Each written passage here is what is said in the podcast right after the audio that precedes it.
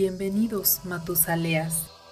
Preparen su pool y elijan sus vampiros, porque Vampire, The Eternal Struggle, está aquí. Estás escuchando Masterface.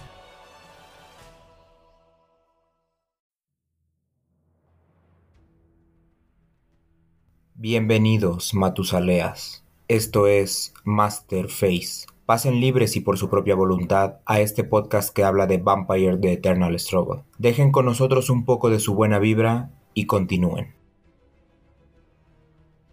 Muy buenas noches a todos, bienvenidos una vez más a esto que es Masterface, su podcast preferido de Vampire The Eternal Struggle. Eh, yo soy su anfitrión, Luis Jiménez, y en esta ocasión estamos muy muy contentos con este tema que ya teníamos muchas ganas de hablar. Estoy seguro que todo el cast que me acompaña hoy está con esa misma emoción, así que vamos a introducirlo sin más a todos los que me acompañan esta noche. Eh, primero que nada, regresando del torpor, que no estuvo el episodio anterior, está el príncipe de la Ciudad de México, Carlos Escobar. Carlos, ¿cómo estás? Bienvenido. Muy bien, muy feliz de estar de regreso, aunque la vez pasada fue por cuestiones del tráfico y la lluvia y muchas cosas más. Pero bueno, ya estamos aquí muy emocionados de empezar con esto, ¿no? Perfecto. Y también me acompaña de este lado el autoproclamado embajador del BTS, el buen Lalo. Lalo, ¿cómo estás? Bien, muy bien, muy bien. Qué bueno que ahora sí estamos todos y este tema va a estar buenísimo, ¿eh? A ver si no nos colgamos demasiado, ¿eh? Porque es, un tema que, bueno, aquí, que a mí en lo personal me gusta mucho y ya lo vamos a ir viendo. Saludos a todos. Excelente. Ojalá no, se nos, no nos colguemos en tiempo, pero sí que abordemos el tema de la mejor manera posible. Y finalmente, nuestro eh, añadido más reciente, que ya después de varios capítulos ya no se siente tan reciente. Eh, Alberto León, buenas noches, ¿cómo estás? Hola a todas aquellas personas amantes del BTS. Muy bien, eh, aquí dispuesto a comenzar a debatir con ustedes sobre uno de los arquetipos más interesantes y más jugados de este lado, que pues es el combate y pues ansioso, ¿no? Por empezar a discutirlo. Perfecto, perfecto. Momento, momento, Pues muy momento. bien. Espera, espera, espera. A ver, a Sí, ver. no, no, no, no, es, es que necesitamos buscarte un, un apodo, Beto. Necesitamos ponerte un apodo porque acá estamos con las presentaciones acá rimbombantes y como que así, no sé. Entonces hay que hacer una encuesta ahí este, en las redes sociales para ver qué apodo te ponemos. Ok, perfecto. Suena muy bien. A- aceptamos todo tipo de comentarios ahí en todas las cajas de comentarios habidas y por haber. Desde Facebook, eh, Spotify, todo el mundo ahí quien se le ocurra, déjenos caer algo. ¿Qué título le daremos a Alberto, no? Exactamente. Y bueno, ahora sí entonces, pero todavía no entonces. Antes de entrar al tema, vamos rápidamente a la sección de noticias que tenemos esta semana. Noticias de la semana. Y pues muy bien, en esta sección, esta semana en realidad hay, poco que comentar, son más bien cosas que terminan y de las cuales los vamos a invitar a hacer un recuento. Y primero que nada, eh, estamos muy muy contentos de anunciar que para cuando estamos grabando esto, que a lo mejor ya habrá pasado mucho más tiempo cuando lo escuchen, está prácticamente eh, recién terminada nuestra larga, larga liga chilanga que tuvimos acá en Ciudad de México desde abril hasta el sábado pasado, que fue eh, 19 de agosto. Y pues nada, una experiencia pues bastante nueva para nosotros, con un montón de, de desafíos a la hora de la organización, a la hora de gestión de muchas cosas, pero que afortunadamente salió de una manera que si bien yo creo que se pueden mejorar en cosas y lo seguiremos haciendo, salió de una forma en la que todo el mundo lo disfrutó, en la que todo el mundo la pasó muy muy bien y pues nada más. Me gustaría escuchar qué tienen de qué comentarios quieren y pueden hacer mis compañeros esta noche. Pero no se amontonen. Ya vi, ya vi que están muy emocionados ahí con los micrófonos. Quien quiera ver, yo los voy a presentar yo porque si no, se nos van. Carlos, por favor. Que hable el campeón. Pues, ¿qué les puedo decir? Como lo comentamos en las redes sociales, algo sin precedentes que no se había hecho jamás. Obviamente, toda la idea surgió de la mente de Luis, obviamente apoyada por nosotros. Eh, hace un año, año y medio, creo que estábamos hablando de esto, que era un sueño. Ya se capitalizó y la verdad es algo sin precedentes porque ya tener torneos regulares y todo eso, pues está fabuloso, ¿no? O sea, porque ya saben que la gente que, pues que puede ir a jugar un torneo, que va a rankear, que ahí tuvimos un problema, creo, creo que fueron solamente dos ligas las que no se rankearon, pero de ahí en fuera todo lo demás estuvo bien. O sea, y aparte la participación, todo, y bueno, en general fue bueno, ¿no? Ya esperemos que sea la primera de, de muchos años, ¿no? Que haya Liga Chilanga 2024, 2025 y así sucesivamente, y obviamente con mayor participación, eso sería fabuloso, que es lo que se pretende con todo lo que se está haciendo para hacer crecer la comunidad. Exactamente. Eh, Alberto, ¿tú cómo, cómo, viste la experiencia? O sea, mira, Carlos nos dio un poco el panorama general, pero yo quiero saber cómo tú viviste la parte de la constancia y el tener torneo tras torneo y el estar testeando y armando. ¿Cómo fue para ti toda esta experiencia? Fue definitivamente una experiencia bastante grata, ya que pues hubo muchísimas emociones, es decir, existía este ambiente pues de competitividad, de cordialidad. Tuvo sus momentos malos, evidentemente, por lo que ocurrió desde la primera, en la primera jornada, pero pues se compuso y honestamente para mí fue algo muy muy bueno ver distintas estrategias, distintas eh, formas de jugar, conocer más también a la comunidad, creo que eso es algo súper importante porque pues pudimos convivir constantemente y quizá formar nuevos vínculos, nuevas formas de, nuevos grupos de juego y yo me quedo con eso, ¿no? Eh, además de eh, ver a compañeros que pues llegaron a sus primeras finales, ganar sus unos primeros torneos, es decir, fue una experiencia muy dichosa y afortunadamente pudimos rescatar la cuestión del ranking para aquellos que les, eh, les interesa subir en, en, el mismo, ¿no? Y ver nombres y, y, sobre todo ver plasmada también la presencia de México en, en estos rankings.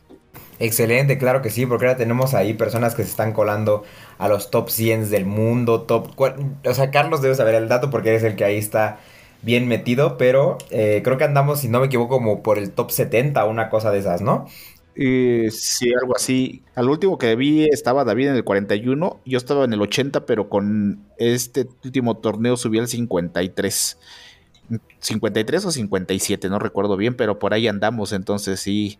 Ojalá que seamos los primeros y que vengan allá. Viene Alberto muy pegado, estás tú, o sea, que no solamente seamos ellos dos, lo que se busca es que haya más gente y entre más rankings subas, pues la gente está llegando a torneos. Hemos, lo que acabe puntualizar que en esta liga chilanga, muchos nuevos ganaron torneos y lo verán allí en BCN Crisis, que también fue un gestor muy importante para la liga chilanga y lo quiero recalcar mucho porque Oriol, al cual le mando un saludo, siempre nos estuvo apoyando en agregar los torneos a la liga, o sea, es una plataforma que todo mundo debería usar es más, si no la están usando, no sé qué están esperando, pero independientemente de eso y a lo que estaba diciendo, que mucha gente nueva llegó a, sus primeras finales o inclusive las ganó.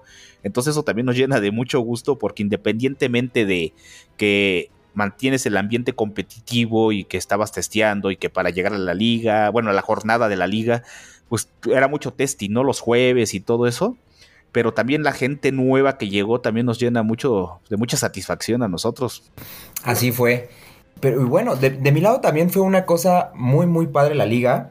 Digo, eh, o sea, agradezco de entrada el tener el apoyo de todos ustedes porque la verdad es que la gestión de un tema como estos fue una cosa de pronto eh, complicada entre estar atendiendo calendario, cuando se nos cruzaron fechas ahí de que eh, días festivos, el ver que las tiendas tuvieran el espacio para todo lo que necesitábamos, cambios de sede, eh, proveedores para la premiación, que un montón de cosas, ¿no? Por ahí que, que pues sí, es, es una chambota, entonces agradezco entrada el tener todo, todo el apoyo de este equipo. Y, y fuera de eso también fue, yo creo que no la viví de una manera tan competitiva como puede haber sido otras personas. Yo creo que también por esta parte de estar tan clavado en la organización. Pero de todos modos fue una experiencia bien, bien padre. Yo no dejo de, repetir, o sea, tanto aquí como se lo dije a todo el mundo de los que nos atendieron en las tiendas, que de pronto muy acostumbrados a otro tipo de juegos como el Magic, etcétera, etcétera, como que uno les menciona ligas y de inmediato se echan para abajo, ¿no? Porque están muy acostumbrados a que la gente, cuando alguien arma una liga, eh, el 70% de la gente no juega más que la mitad de, la, de las jornadas o incluso menos, ¿no? Porque todo, todo está muy determinado desde las primeras veces que alguien empieza a perder o a ganar juegos y ya se sabe quiénes son los que se despegan. Y en cambio acá en el, en el Betes fue una cosa o sea, muy padre que yo creo que la gente que cuando faltó era neta porque no tenía de otra y se le cruzaba la vida o lo que sea, porque todo el mundo estaba muy aferrado en seguir sacando puntos, en que se veían ahí con la oportunidad de seguir metiéndose, ¿no? Yo al final creo que esta última fecha todavía tenía que pegar el esfuerzo y me clavaba en esos cinco primeros, sacaba mi premio y lo que fuera, ¿no? Entonces, esa parte de el, el, que sí fuera un ambiente competitivo, pero de todos modos disfrutarlo a todos los niveles. Yo creo que es con lo que yo más me quedo y como dice Carlos y como dice Alberto, es todo un tema de eh, seguir haciendo comunidad, ¿no? Y a, todos los niveles que se puede en este juego. Y eso estuvo muy padre, o sea, con la gente que llega a jugar, con las tiendas, con incluso los proveedores que decíamos para los premios y que ahí contactamos con gente de Playmats y contactamos con gente de tokens y contactamos con un montón de, de personas, entonces yo me quedo mucho, mucho con eso. Eh, y entonces, ahora sí, Lalo, por favor, cuéntanos tu participación, cómo viviste tú la liga. Fíjate que yo, hay dos aspectos que a mí me gustaría recalcar eh, de la liga. Por un lado, es que los mazos que se presentaron fueron bien diversos y la verdad, aunque hubo clásicos que se presentaron, la verdad es que yo creo que me corregirán ustedes este, que tienen los datos ahí de la liga, pero yo creo que el 70% de los mazos que se presentaron a la liga fueron de B5 en su mayoría, ¿eh? O sea, no hubo, o sea, no tuvimos así como que los viejos clásicos que se presentaron y eso me gustó, que también habla de la democratización del cartón entre los jugadores que tenemos aquí en México porque, eh, por ejemplo, se habla mucho, por ejemplo, esa parte de, en España, de la parte del B5 y de los viejos cartones y todo eso. La verdad es que aquí no tenemos esa parte y yo creo que mucho la, la facilidad de conseguir lo, nuevo que hay de Black Chantry y de Drive Thru, creo que facilita mucho eso y eso enriqueció mucho el nivel de la liga.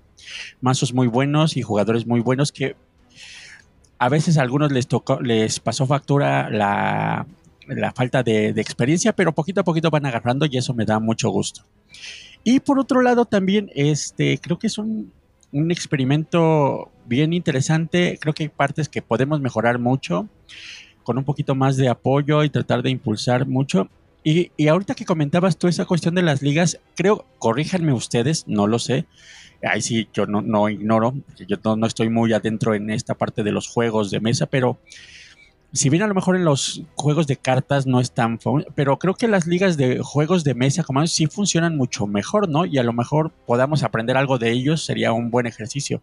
Y yo lo disfruté mucho, yo disfruté mucho los mazos, este, al final ya no me quedé fuera de, del top 5, no me dejaron malvados, pero está bien, está bien, lo disfruté mucho y pues seguiremos participando y esperamos motivando también a mucha gente de los que apenas inician en esta parte del juego competitivo para que sigan participando.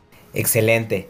Y pues yo creo que con eso más o menos tenemos, dijimos todo lo que podíamos estar diciendo ahí sobre lo que fue la Liga Chilanga. Esperamos, como bien dijimos, volver el año que viene con, con otro evento de este tipo, incorporando más tiendas, más gente a la comunidad y ver de qué manera seguimos creciendo hasta donde topemos con pared.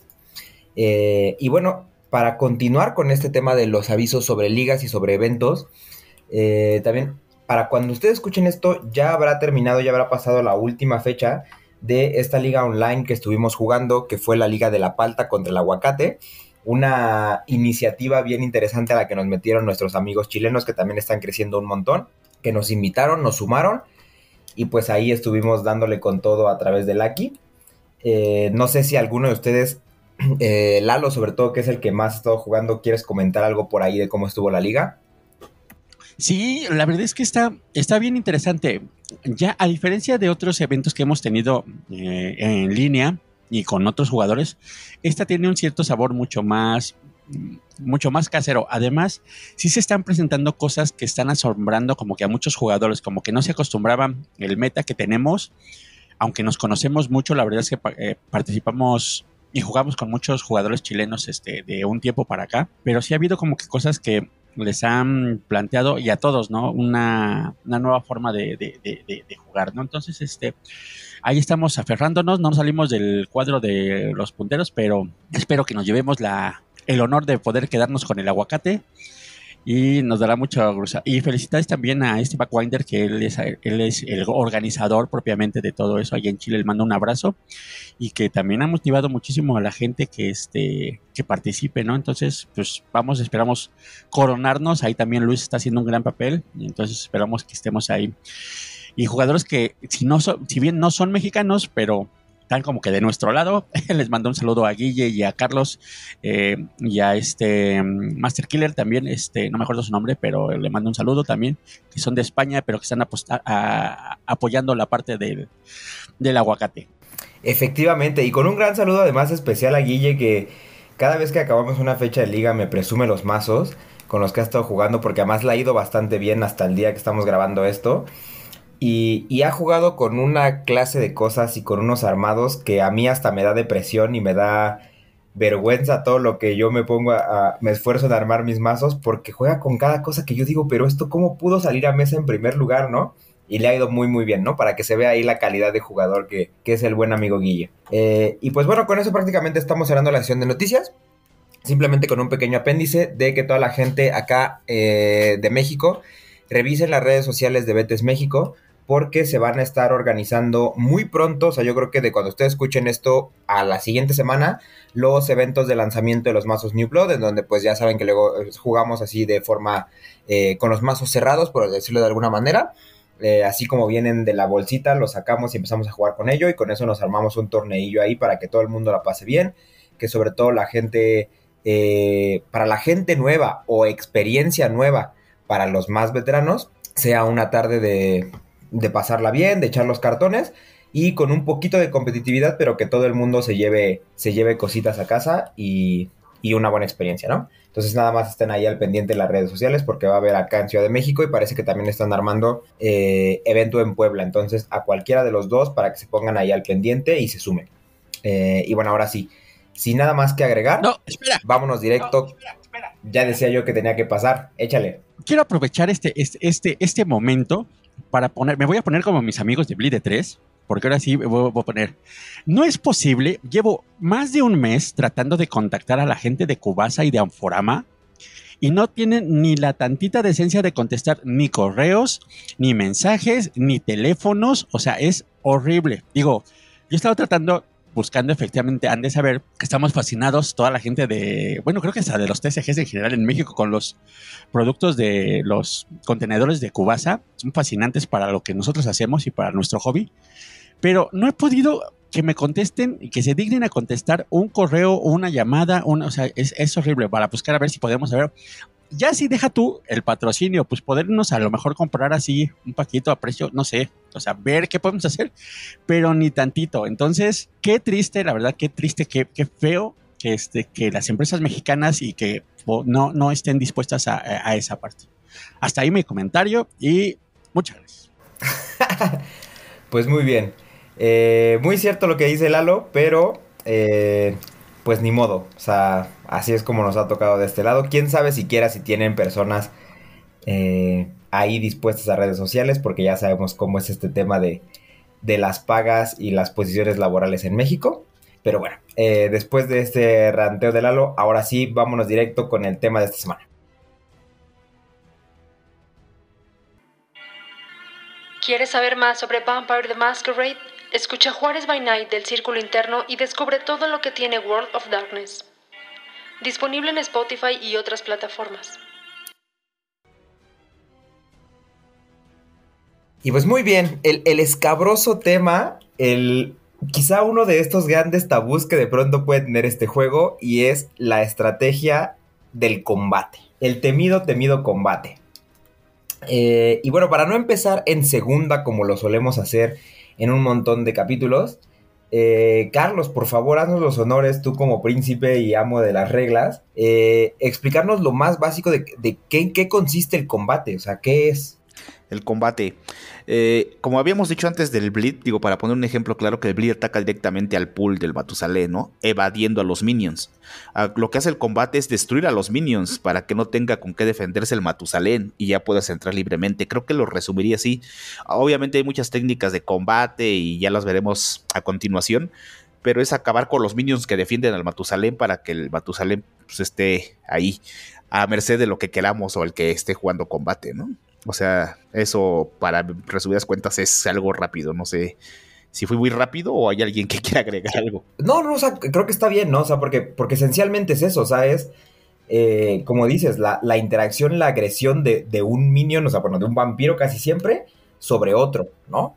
Eh, Y aquí, más bien, yo, yo lo que sí resaltaría un poco es cómo de pronto para mucha gente, sobre todo ahora que nos ha tocado estar, eh, como digo, que está creciendo la comunidad y estamos enseñando a mucha gente y nos llega mucha gente novata, que, que, termina como muy, de pronto medio sacada de onda, porque eso es algo completamente normal en la mayoría de otros juegos, ¿no? O sea, es, es un intermediario natural, como que tú no puedes pasar e ir directo al jugador si no pasas directamente por los minions. Eh, o sea, tanto en Magic como en Yu-Gi-Oh, como en lo que tú quieras, esa, esa está la, es esa la mecánica. Pero yo creo que aquí en Vampiro tiene un montón de, de particularidades que, que valdría la pena sacar ahí un poco a colación, ¿no? Por ejemplo, yo no sé, Alberto, tú que eres, yo creo que de los cuatro, el que más le ha dado a otro tipo de juegos como pueden ser Magic, ¿cuáles son estas, o sea, digamos, las cosas que más saltan al, uso ahí, lo que, lo que más triggerea cuando uno pasa de un combate como puede ser el giro criatura y ataco de Magic a,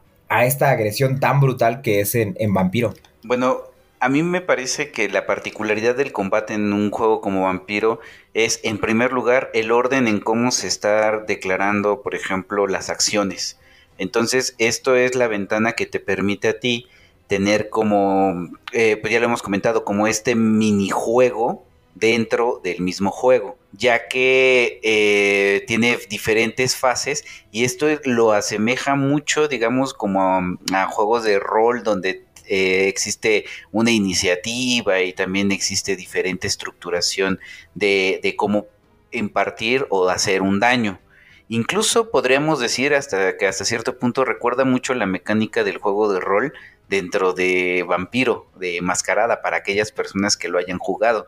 Entonces, tiene una lógica muy particular y honestamente este tipo de arquetipo es bastante, bastante eh, sabroso de jugarlo, es bastante divertido, pero tiene una complejidad muy elevada. Por eso me imagino que es quizá uno de los arquetipos que al final eh, se, se, utilizan o son utilizados por las personas que se van integrando, puesto que si bien la simplicidad del bleed, que es mermar directamente los recursos, como bien lo dijo Carlos, tiene una estrategia pues un poco más ágil, más rápida, el combate, a diferencia de otros juegos también, tiene una estrategia de más, eh, de un juego de, de rango medio o largo porque necesitas establecerte bien una estrategia, necesitas sentarte bien en la mesa para poder comenzar a emplearlo. Y existe mucha, mucha variedad de combate.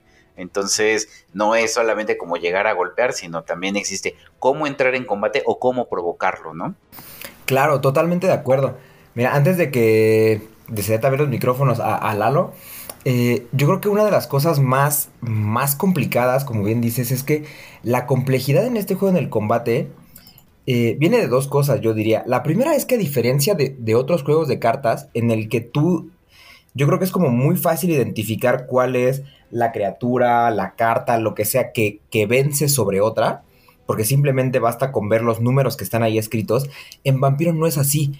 O sea, en Vampiro, digamos que toda esa, esa parte de, de, quién va a ganar en un combate está oculto tras la mano y el mazo de la persona que está jugando cada uno de los vampiros involucrados porque de entrada lo que está, digamos, ahí de base en las cartas en los vampiros son dos cosas completamente iguales, que es yo pego de uno y el otro pega también de uno, y, y en teoría ese debería ser el resultado hasta que uno llega y lo altera con cartas, ¿no? Que esa es la otra, que además regularmente, eh, si bien es, digamos, como muy común que esta parte de la interacción entre una criatura y otra sea la base de un montón de juegos y que la mayoría de las cartas estén centrados en ello, no es lo mismo que tú con una sola carta, eh, digamos, modifiques la, misma estadística que va y, golpea a otra, a otra minion, a otra criatura, o al pool del, a la vida del jugador, ¿no? Como sí pasa en este juego. Y por último, yo creo que ese, otro grado de, dificultad está en, como tú dices, o sea, la, la, idea del bleed no es nada más, digamos, como la simpleza de ir y reducir el pool del de adelante, sino que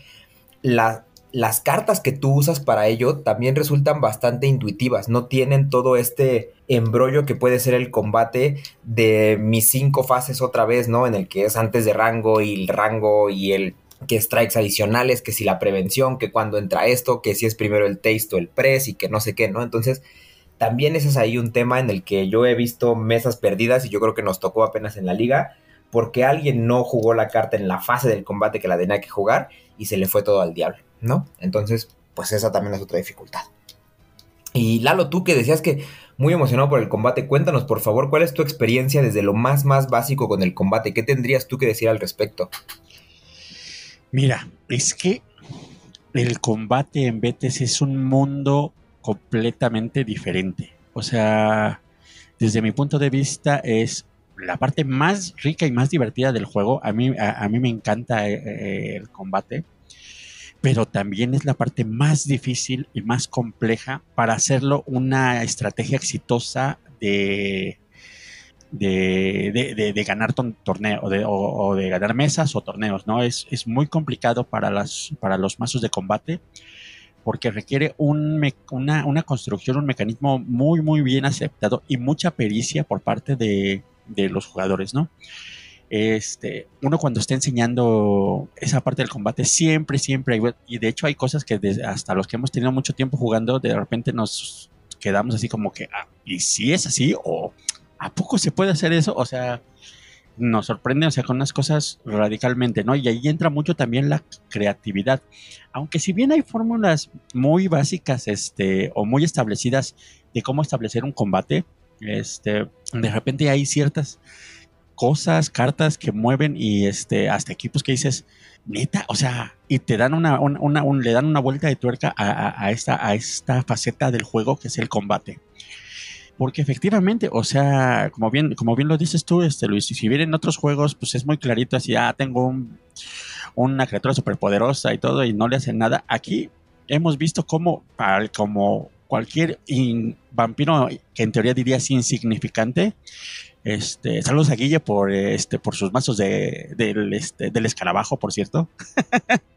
y pero resultan brutales, o sea, y terminan derribando a monstruos enormes como Enkidu o como este Inner Circles, o sea, terribles, o sea, por, por lo poderoso que, que pueden que puede ser, no, eh, en el combate no te puedes dejar llevar por las apariencias, o sea, siempre que tienes que estar a la expectativa, a la lectura de, del mismo combate y de las mesas, ¿no? Entonces es este, es un lado bien apasionante, bien, bien bonito, pero también muy frustrante en el sentido de que a veces no puedes lograr los objetivos que te propones y, bien. Ya iremos hablando a lo largo de esto, de este, porque también yo tengo como que una idea, este, alguna vez de hecho publiqué un, este, un artículo sobre el combate que no gana, este, en el boletín de de entonces, este, pero también ha habido unos cambios acerca y que lo iremos hablando a lo largo de este programa. Perfecto. Me gusta porque justamente vas, vas moviendo la conversación a esos lugares a donde queríamos llegar, ¿no? Y yo creo que mencion esto último que mencionaste es bastante importante. Que terminaste por ahí, pero yo creo que también empezaste por ahí, que es esta idea de que el combate siempre va a ser una estrategia lateral, ¿no? O sea, no hay, a día de hoy creo yo, ninguna forma de ganar una mesa a puro, puro, puro combate, ¿no? O sea, bueno, no, que no la haya, pero es infinitamente más difícil que cualquier otra de las estrategias que hemos revisado en el juego. O sea, el bleed y la política, porque ya sabemos que es muy evidente, ambos tienen potencial de ir y directamente reducir el pool de los de, los de adelante.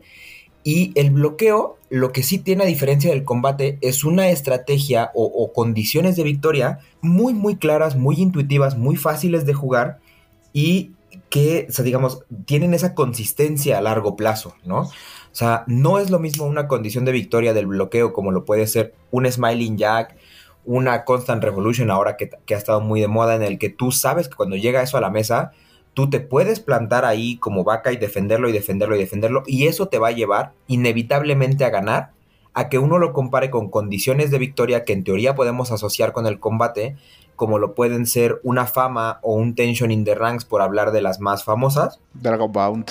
Digo, el Dragon Bound, fíjate que, o sea, sí, pero lo quería mencionar al final porque creo que el Dragon Bound es de esas que son, digamos, un poco más inevitables, ¿no? O sea, más difícil de jugar y, menos consistente que una Constant Revolution o que es Malin Jack, pero sigue siendo más consistente probablemente que una fama. Claro, este, pero yo quiero, eh, quiero, quiero, a ver, sí, sí, estoy, estoy de acuerdo con todo lo que dicen, ¿no? Nada más que para nuestros escuchas, porque bueno, al menos esa sería mi postura que sí quiero marcar ahorita, porque estamos hablando del combate, pero efectivamente, evidentemente muchas construcciones de bleed, de política, de, este, de bloqueo, o sea, tienen inmerso al, combate, pero cuando hablamos de que el combate no gana, es que es un mazo que se construye específicamente para combatir. que la idea de que el mazo gane sea a través del combate, sin ninguna otra de las otras condiciones. Eso sí es bien importante. A eso, a eso me refiero. Claro, sí, sí, sí, totalmente. Y es que justo es de lo que hablamos. O sea, que además de esto otro que dices, es el hecho de que el combate tan es una estrategia lateral y tan es una cosa que no gana por sí sola, que regularmente la vemos mucho más asociada a, eh, a un mazo de bleed con capacidad de combatir, a un mazo político con capacidad de combatir o un mazo de bloqueo que cuando te agarra te madrea, ¿no? Y, el combate por sí solo yo creo que durante mucho tiempo fue de esas cosas que, que no se veían porque casi no ganaban. Pero bueno, probablemente eso a día de hoy, por una u otra razón, ha ido cambiando de ciertas formas. Sí, a mí me parece, eh, no sé si los demás pudieran o no estar de acuerdo conmigo, yo creo que tal vez no, pero sí, yo creo que el combate es el arquetipo de control por excelencia en la mesa. A diferencia quizá del bloqueo, donde lo que tienes que hacer justamente es, digamos, controlar de alguna manera tus permanentes, como ya lo hemos platicado, Smiling Jack, Contra Revolution, las acciones de tu presa o de tu depredador, el combate requiere un gasto mental mayor porque tienes que saber leer muy bien la mesa para saber en dónde van a aterrizar eh, los golpes o qué es lo que tienes que ir midiendo, ya que si no lo logras hacer correctamente, puedes causar una afectación global porque evidentemente el, combate lo va a hacer, pero tú tienes que ir justamente controlando o mitigando todos esos efectos o todas esas consecuencias. Entonces, eh, en ese sentido yo creo que radica demasiado la complejidad de un combate puro y duro, ¿no? Ya lo veremos posteriormente quizá con unas variaciones, pero creo que de ahí viene este gran parte de las grandes eh, cuestiones de, este arquetipo. Porque incluso eh, cuando tú estás lidiando muy duro y estás provocando que quieres un combate, una deflexión, una deflectada, es decir, que te redirijan a cualquier otro Matusela, puede ocasionar pues efectos que tú estás buscando, ¿sabes? Llegar hasta otros minions que tú no puedes llegar solamente por una deflectada, pero todo eso tiene que estar calculado de alguna manera. Sí, yo, yo creo que das en el clavo, o sea, eh, yo creo que es un tema de dos cosas. O sea, la primera, y, sobre todo me da, me da un poco de risa porque justo es de eso de lo que venía explicando hace una semana que fuimos a jugar allá por Cerebro Maya Tasqueña y que enviamos con gente que, apenas iba empezando. Eh, era que cuando uno habla de bloqueo, cuando uno está enseñando el juego y que lo compara con otro tipo de juegos de cartas, es muy sencillo y muy intuitivo asociar el bloqueo con el control. ¿No? Porque de pronto se parece mucho esta cuestión de no haces tal acción, no haces tal acción, a como en otros juegos es tiras un removal y tiras otro, ¿no? Pero la verdad de las cosas es que en un juego multijugador y por la dinámica propia del bloqueo en la que solamente te enfrenta a presa y predador, salvo que tú le metas otro montón de cartas que regularmente no son tan eficientes para bloquear en general, eh, tú estás limitado por eso, ¿no? O sea, de que tienes a dos personas que van a estar prácticamente fuera de tu control y, tienes que lidiar con eso. En cambio, el, combate en sí mismo tiene una capacidad natural para ir a cruzar la mesa y para ir a estrellarse con el que se le antoje y por lo tanto además como decía Carlos que es un, es un tema de interacción directamente entre minions y el objetivo es quitar a los minions de en medio para que no solamente no se puedan defender sino tampoco puedan actuar en contra de nadie entonces eso le da la capacidad de un control eh, definitivo no mucho más que de pronto el que puede ejercer la política a través de banishments, a través de parity shift, que de alguna manera es un control, pero, pero más soft, ¿no? En el sentido de que no te deja totalmente inútil a, a cualquiera que le toque la puerta. Claro. Inclusive yo me atrevería a decir que el combate duro y eficiente, porque hay que hablar del combate que es eficiente, que es el que verdaderamente vale la pena jugar, al combate manco, por así decirlo. Eficiente y eficaz. El combate, claro, obviamente una cosa te lleva a la otra, pero hablamos, eh, por ejemplo, contra la política, ¿no? Yo no yo le temería un banishment con el juego ya avanzado y mi vampiro está pues casi sin sangre porque me costaría sacarlo. Pero iniciando un juego con mi vampiro lleno y un mazo de combate es el temor desde el primer turno porque un mazo duro de combate, sabes que te deja sin vampiro cuando todavía no le hago un villano, cuando todavía no le pongo una Blood Doll, cuando todavía, o sea, cuando todavía no me deja jugar mis cartas, que dependo de ese minion o de ese vampiro para ejecutar mi estrategia. Entonces ahí hay dos puntos, como bien menciona Alberto, ¿no? Puedes controlar directamente, ah, yo sé que es tu vampiro, tu círculo interno, te lo tumbo y se acabó el juego. O sea, prácticamente, ¿no? O sea, puedo sacar otros, pero vas a venir, vas a hacer lo mismo, ¿no? Y tampoco puedo jugar a no voy a sacar nada porque te pasa por encima con otras cosas, ¿no? y ya lo hemos visto, ya lo veremos, ¿no? Que ya hay muchos clanes que ya se han visto muy favorecidos con ciertas, con ciertas cartas que les han dado, ¿no? Pero bueno, ese es mi apunte y ya veremos lo demás, porque si no aquí me voy como Gordon Tobogán. No, no, pero es que yo creo que es muy correcto, ¿no? O sea, como bien dices, e, ese, es el miedo que, que, tiene el combate y que justamente vamos a, vamos a profundizar en eso más adelante, el hecho de que no deja jugar. ¿no? Que mucha gente le tiene mucho miedo a eso. Es yo saco mi primer vampiro y de pronto veo una ¿qué te gusta? Una Mambo Jean ahí voladora que me cae encima y yo ya no jugué porque era el primer vampiro que sacaba y no tomé ni una acción, ¿no? Y esas cosas pueden pasar. Pero yo creo que también, y aquí eh, me, me refiero un poquito a lo que comentaba Lalo, tanto de eficiente como eficaz, lo que tiene el combate, yo creo que a diferencia de otro tipo de estrategias, es que cuando uno juega puro combate, debe ser del arquetipo más más demandante en términos de especialización.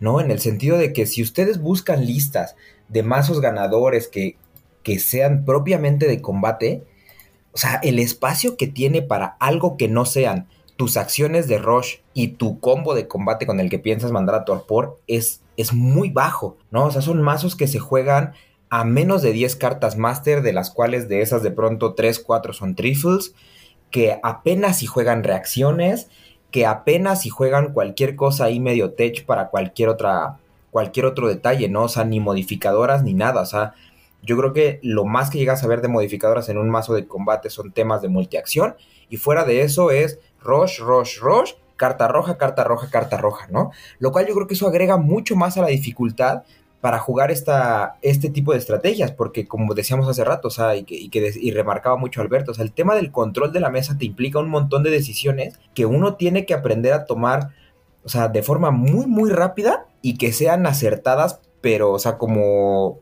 reloj suizo, ¿no? En el sentido de que es identificar dónde están los problemas en la mesa, cuáles son las, esos vampiros, esos jugadores que pueden llevarse la mesa en lugar de mí y, e ir a atacar todo eso, ¿no? Pero es tumbar a la amenaza de la mesa al mismo tiempo que tumbas al que te hace daño a ti porque tú no vas a bloquear, no vas a reaccionar, no vas a hacer nada.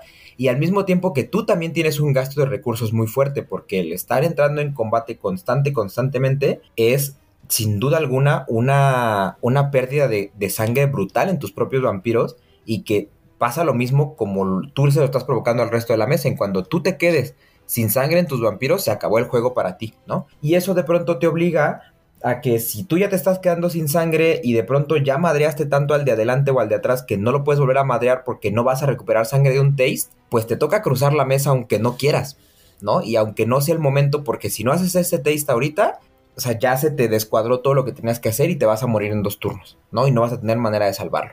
Y esa clase de decisiones que uno tiene que ver muy, muy rápido. Y aquí más bien yo quisiera saber, Lalo, cuál es tu, perspectiva, por ejemplo, de un combate tanto eficiente como un combate eficaz, ¿no? Para empujar un poquito a, esta, este tema de la discusión. Fíjate que a, mí en ese sentido tiene, tiene, tiene que cumplir y digo, es algo que por ejemplo también saludos a a Eric, también él también es un apasionado del combate y también es eso, ¿no? Algo que él menciona mucho es este hecho de que, o sea, es que tú cada vez que entres en combate tienes que ser contundente, o sea, en, ese, en, un mazo de combate, o sea, si, ya sea ya sea para, digamos, desangrar a los minions, mandarlos a o quemarlos, o sea, cada vez que tú entras en combate, tienes que lograrlo. Ese es el objetivo de tu mazo. O sea, si no lo hace, algo está fallando. Y eso es lo que siempre tienes eh, que, buscar, ¿no? O sea, y hay muchos, ¿no? Entonces, en ese sentido, tienes que tener, ser, ser, eficiente porque todos tus minions deben tener la posibilidad de provocar el mayor daño posible a los minions. Eso es un hecho. Y eficaz porque cada vez que entres en combate tienes que cumplir tu objetivo. O sea, así, así, así de simple, así de sencillo es, es, es, es manejar un mazo de combate y por eso pueden ser, llegar a ser muy brutales y también las construcciones son muy específicas. Este, yo al menos, este, pienso de, o sea, en mazos de vieja escuela y mazos nuevos que he empezado a ver y que digo, órale, qué loco, qué, qué, brutal es este, ese, pues, ¿no? Y bueno, obviamente, pues las mezclas entre ambos, ¿no? O sea, eso, eso, eso, eso es mucho de lo que yo opino en cuanto a ese, ese aspecto. Pues fíjate que yo, yo estaré de acuerdo, ¿eh? Quisiera de todos modos saber la opinión de, Carlos y Alberto. Sobre todo, yo creo que Carlos es de, de, nosotros cuatro el que más ha estado jugando mazos de puro, puro combate. Pero sí, y yo creo que al tema de lo eficiente, yo agregaría esta parte que de pronto. Eh, no sé exactamente si es algo que cueste trabajo, pero he visto gente que, que tiene una mentalidad a la hora de construir mazos de combate muy distinta.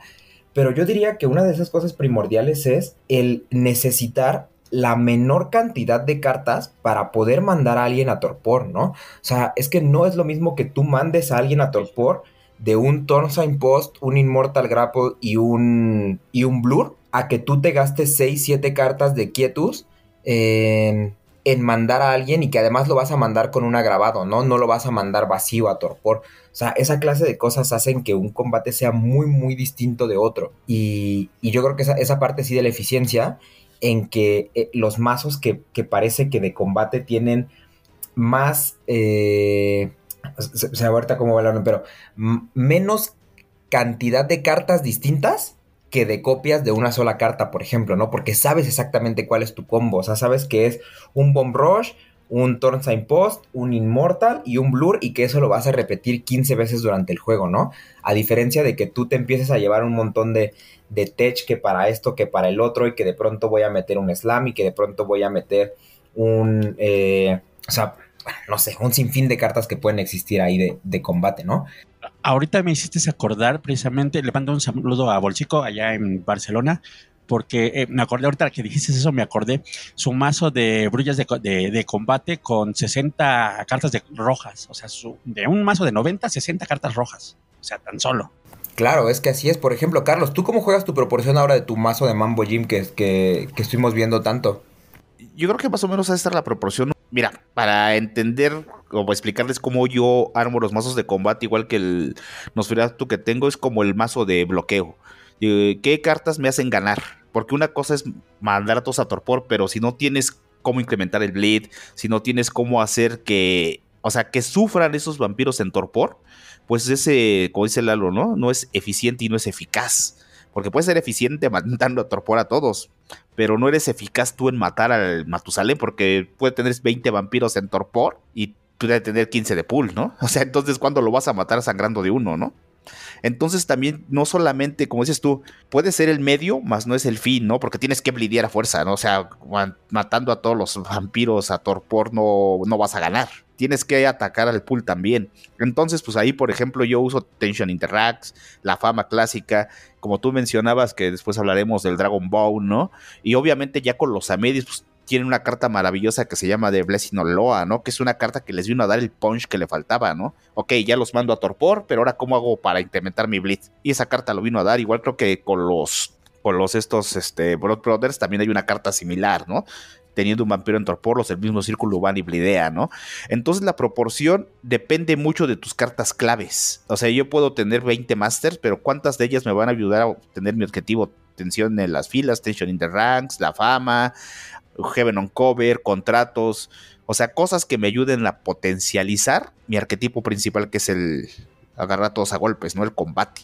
Es como en el bloqueo, tienes cartas como los mencionaste al principio, ¿no? Smiling Jack, ahora la muy famosa este, Constant Revolution, o sea, cosas que te van a hacer ganar, ¿no? Y permanecer en el juego, ¿no? No solamente es combatir, ¿no? Si voy a hacer taste, pues me le meto villanos, les meto minion taps para que eso vaya a mi pool y yo me alimente de la sangre o los golpes o el daño que les hice a los demás vampiros. Entonces, dependiendo de mi estructura para ganar, entonces voy viendo la proporción que yo necesito para meter cartas rojas, ¿no? Que también pueden variar ahí, van entre 60 y cuenta. Yo creo que de 50 para arriba es algo más eficaz porque tu combate es eso, es como el que va hacer un mazo de votos y lleva solo 5 votos, pues no, no funciona. Tienes que meter 15 o 20 dependiendo cómo tengas armado tu mazo porque eso, eso va, ¿no? Igual el mazo de Bleed, hemos visto mazos de Gober con 18 Gober, ¿no? porque los usa para bajar sangre, potencializar el bleed, los condiciona. Entonces tú también cuando haces un mazo, por lo menos yo así lo hago, pienso en mis cartas claves y dependiendo cuántas cartas claves tengo para lograr mi objetivo de sacar a mi presa y controlar de cierto modo la mesa, me pueden servir y de ahí ya me baso cómo es la estrategia. Las proporciones las vas testeando porque pues, te mentiría la gente que dice que la primera le va a hacer un mazo de combate y le va a funcionar perfectamente, ¿no? Tienes que quitar, poner y hasta que logres como que tu mazo fluya como tú lo quieres, pues ya lo habrás logrado. Y aún así, a veces pues pasan cosas extrañas, las mesas son diferentes, pero sí te da mucha posibilidad de ganar basándote en eso, ¿no? Estrategia para ganar y de ahí, ¿cuál es la proporción que yo quiero para lograr mi objetivo? Sí, coincido yo con Carlos, ¿eh? totalmente. Si eres fan de los juegos de mesa o quieres descubrir más de este hobby, escucha el podcast de Jugador Casual, disponible en Spotify y otras plataformas.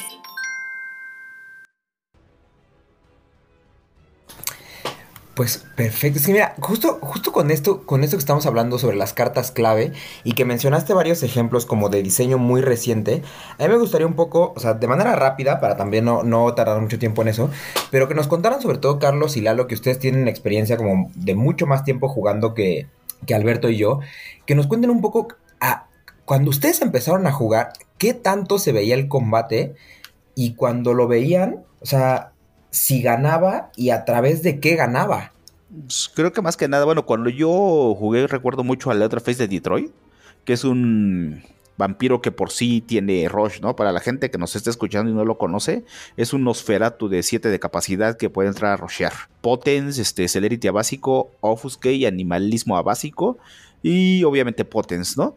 Entonces, un vampiro que era temible, ¿no? Tú veías a a los Nosferatu y obviamente llevaban al Leatherface de Detroit, ¿no? Obviamente en ese tiempo no había el Deep Zone que les ayudaría a potencializar este el Bleed. Entonces yo he visto, yo veía muchos mazos así, pero que no ganaban. O sea, tenían que meter al, por ejemplo, al Leatherface de Detroit y a Tío Bell con el mazo Eurogrulla, ¿no? Para que ellos fueran limpiando, pero no era su estrategia principal, era el medio, el medio, ¿no? También me tocó ver mucho cuando salieron los Alastor, mazos de toreadores con Celerity que llevaban a Madame Gill, se iban a poner rifles y ganaban mediante el combate, pero con armas, Sykes, Blurs, pero mediante una votación que es el Alastor, para entrar en combate, ¿no? O sea, no era un combate que digas salgo y voy a combatir al 100% y me apoyo de ciertas cartas. Era, como bien mencionaron, ¿no? Era como que el apoyo a la estrategia principal. Ok, llevo votos y llevo celerity, voy a meter a Alastor, voy a meter este. ¿Cómo se llaman los otros? Hoy los que se los ponen, anatemas. Entonces el anatema de sangre y gano pool, ¿no? Porque también tienes que sobrevivir en la mesa, porque o sea, te toca un bleeder atrás y aunque lo mandes a torpor y hagas todo lo posible, pues le estás dejando a tu gran predador, pues a su presa blandita. Entonces también es una estrategia difícil de, manipular, de conducir. Y es lo que yo veía cuando yo inicié a jugar, veía mucho eso, ¿no? Mm, ese tipo de mazos. Fíjate que yo también, este, sí, por supuesto, el Leatherface y Teo Bell es un mazo, yo creo que de los más más viejitos de propiamente de combate. Este, sí, a mí me tocó ver mucho. Y por supuesto, a Teo Bell con los Eurobrulla, pues, pues nada más veía sentar y ya decías, ya salí, ya valió mal. Pero también, fíjate, otro, eh, otro de, los de los primeros mazos que yo me toqué, me, topó, perdón, aguacate, eh, de, de ver de combate en mesa, es el clásico, el, el Winnie de Celerity o de Potence el Winnie de Celerity o Potence. Y hasta de animalismo, ¿eh? yo creo que los tres de esos de, grupo 1 o 2 eran brutales, ¿eh? o sea, el de Celerity con, ya sea que fueran con pistolas o bien este con el este Infernal Pursuit y adicionales y plan, plan, plan. Eran horribles.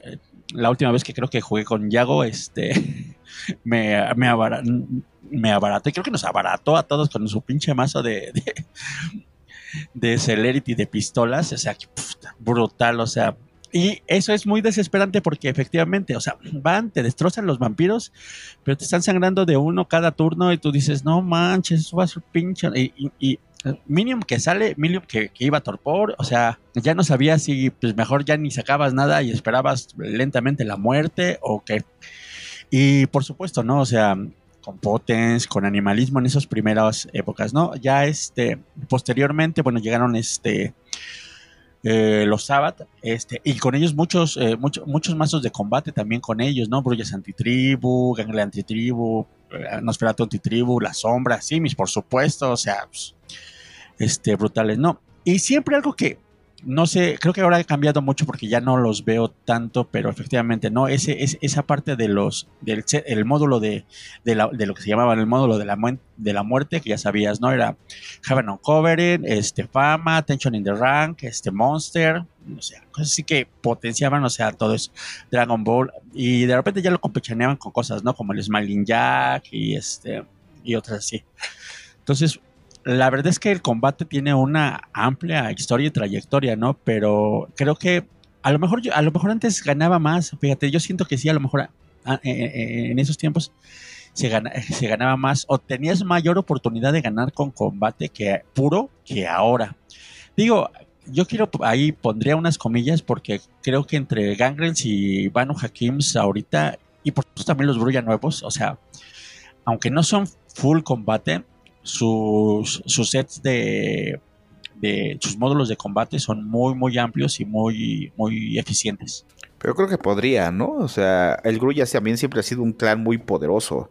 O sea, el Grulla tiene presence. O sea, te pones un corazón de la ciudad, un par de minions que los puedes pagar haciendo taste y puedes decir, ya te mandé a Torpor y te estoy sacando de tres cada turno, ¿no? Independientemente si ya te puse una fama y un Tension in the Ram, un Dragon Bone, o inclusive ahora abusar de las votaciones, ¿no? O sea, yo tengo varones que pueden votar y habiendo un Reglex ya cuando estás en Torpor y te saco rápidamente, ¿no?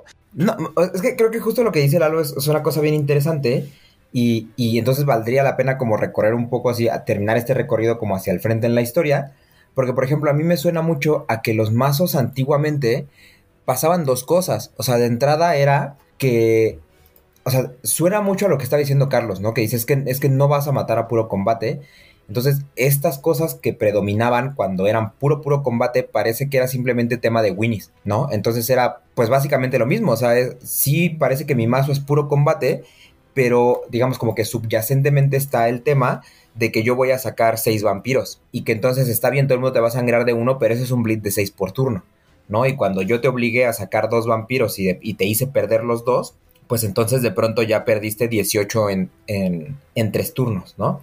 Y esas cosas se van, digo, van sumando.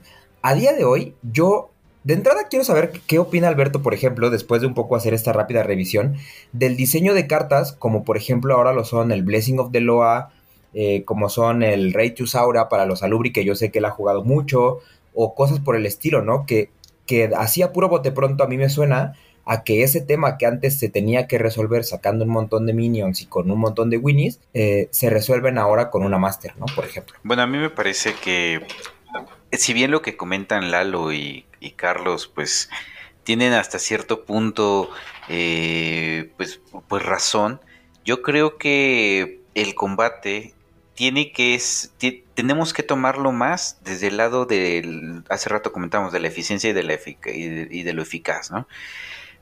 Si nosotros estamos enfocados a un combate puro, y lo hemos visto en las mesas, tenemos que tomar en cuenta que el combate puro como tal sigue bajo este estigma de no ganar, sino creo que tiene que ser de alguna manera una distribución va a sonar raro, equitativa.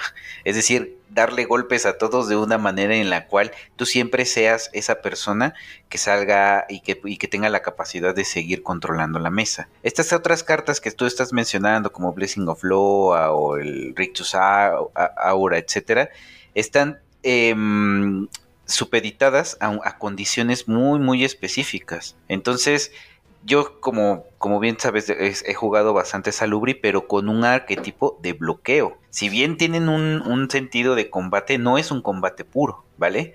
Quizá la otra, la de Blessing of Loa, sí sea más de un combate puro, pero está encerrada en un clan muy específico. Lo mismo la otra.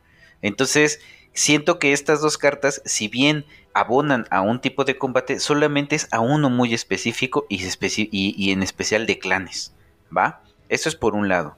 Por el otro, también tiene que ver la combinación de las disciplinas. Por ejemplo, si bien ya hablamos de que los Bruyas son una bestialidad en, el combate, no tienen prevención de daño, o la gran parte del tiempo no tienen prevención de daño.